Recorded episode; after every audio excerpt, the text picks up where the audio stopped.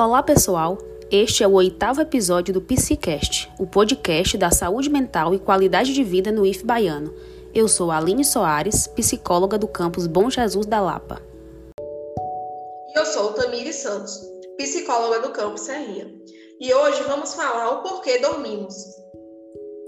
As perturbações do sono contribuem para todas as principais enfermidades psiquiátricas incluindo depressão, ansiedade e tendência ao suicídio. No cérebro, o sono potencializa uma diversidade de funções, incluindo a nossa capacidade de aprender, memorizar, tomar decisões e fazer escolhas lógicas. Ao reparar nossa saúde psicológica, o sono calibra nossos circuitos cerebrais emocionais, permitindo-nos enfrentar os desafios sociais e psicológicos do dia seguinte com sereno autocontrole.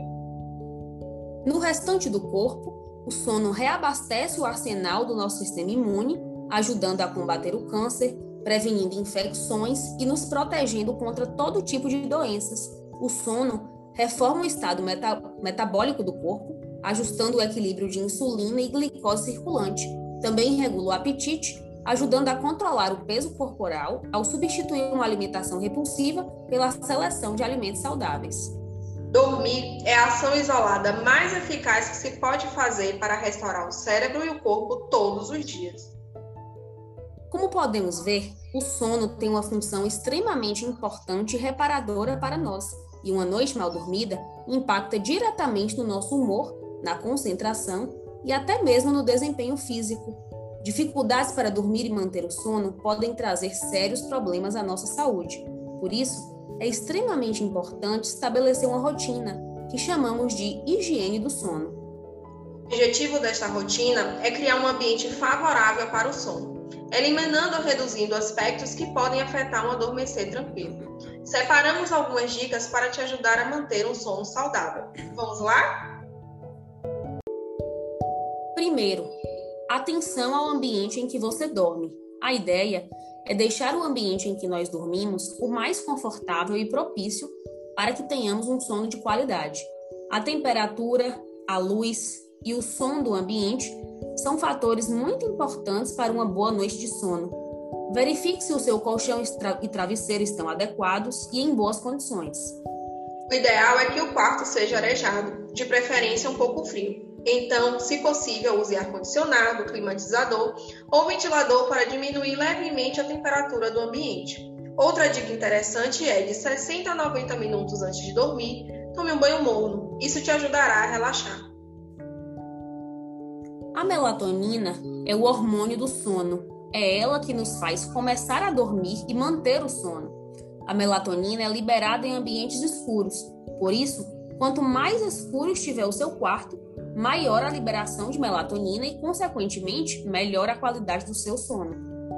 O mais indicado para uma boa qualidade do sono são ambientes silenciosos ou com a menor quantidade de barulho possível. Se você dorme em ambientes barulhentos, opte por usar tampões de ouvido.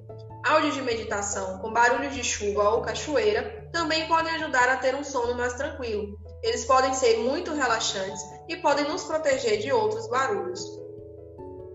Os estudos afirmam que um adolescente precisa dormir em torno de 10 horas por noite e adultos devem dormir uma média de 7 a 9 horas de sono. Durma apenas a quantidade de tempo necessário para se sentir descansado. Evite dormir mais horas do que você precisa.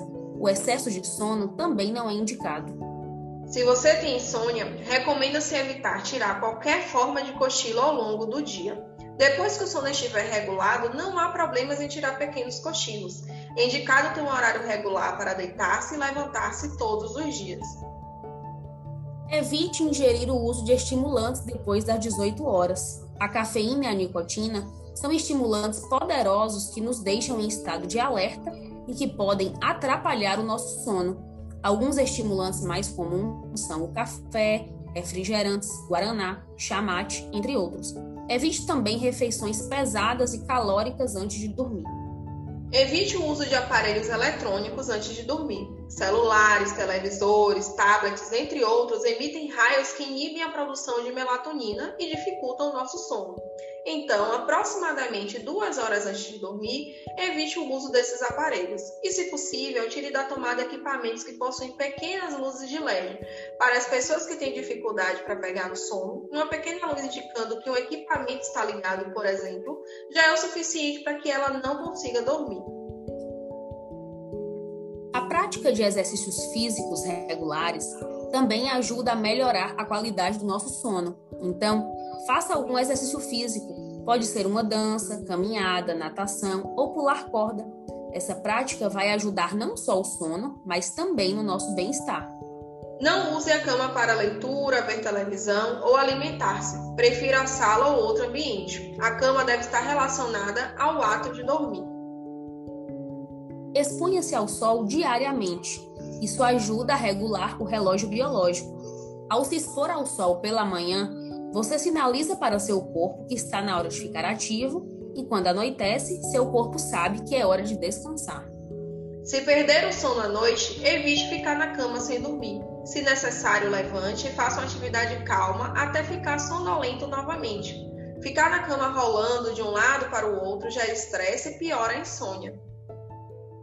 Ruminar pensamentos ao dormir só vai te fazer perder o sono e possivelmente você não conseguirá resolver tais problemas naquele momento. Caso você não consiga parar de pensar, anote em uma agenda ou bloco para que você possa pensar sobre eles no dia seguinte. A insônia pode ser um sintoma de diversos quadros clínicos, inclusive em transtornos de humor e ansiedade. As dicas podem ajudar, mas é importante procurar a ajuda de um especialista, caso seja algo recorrente que cause prejuízos clinicamente significativos. Bom, essas foram algumas dicas para te ajudar a dormir melhor. Esse foi mais um episódio do PCcast. Esperamos que todos vocês tenham gostado. Se tiver dúvidas, sugestões de temas ou quiser participar dos nossos programas, manda um e-mail para psicólogos@ifbaiano.edu.br Confira os programas anteriores nas plataformas de áudio Spotify, Google Podcast, Rádio Online, Anchor e também a versão acessível em Libras no YouTube. Aproveita e compartilha com a família e amigos. Uma boa semana e até o nosso próximo episódio.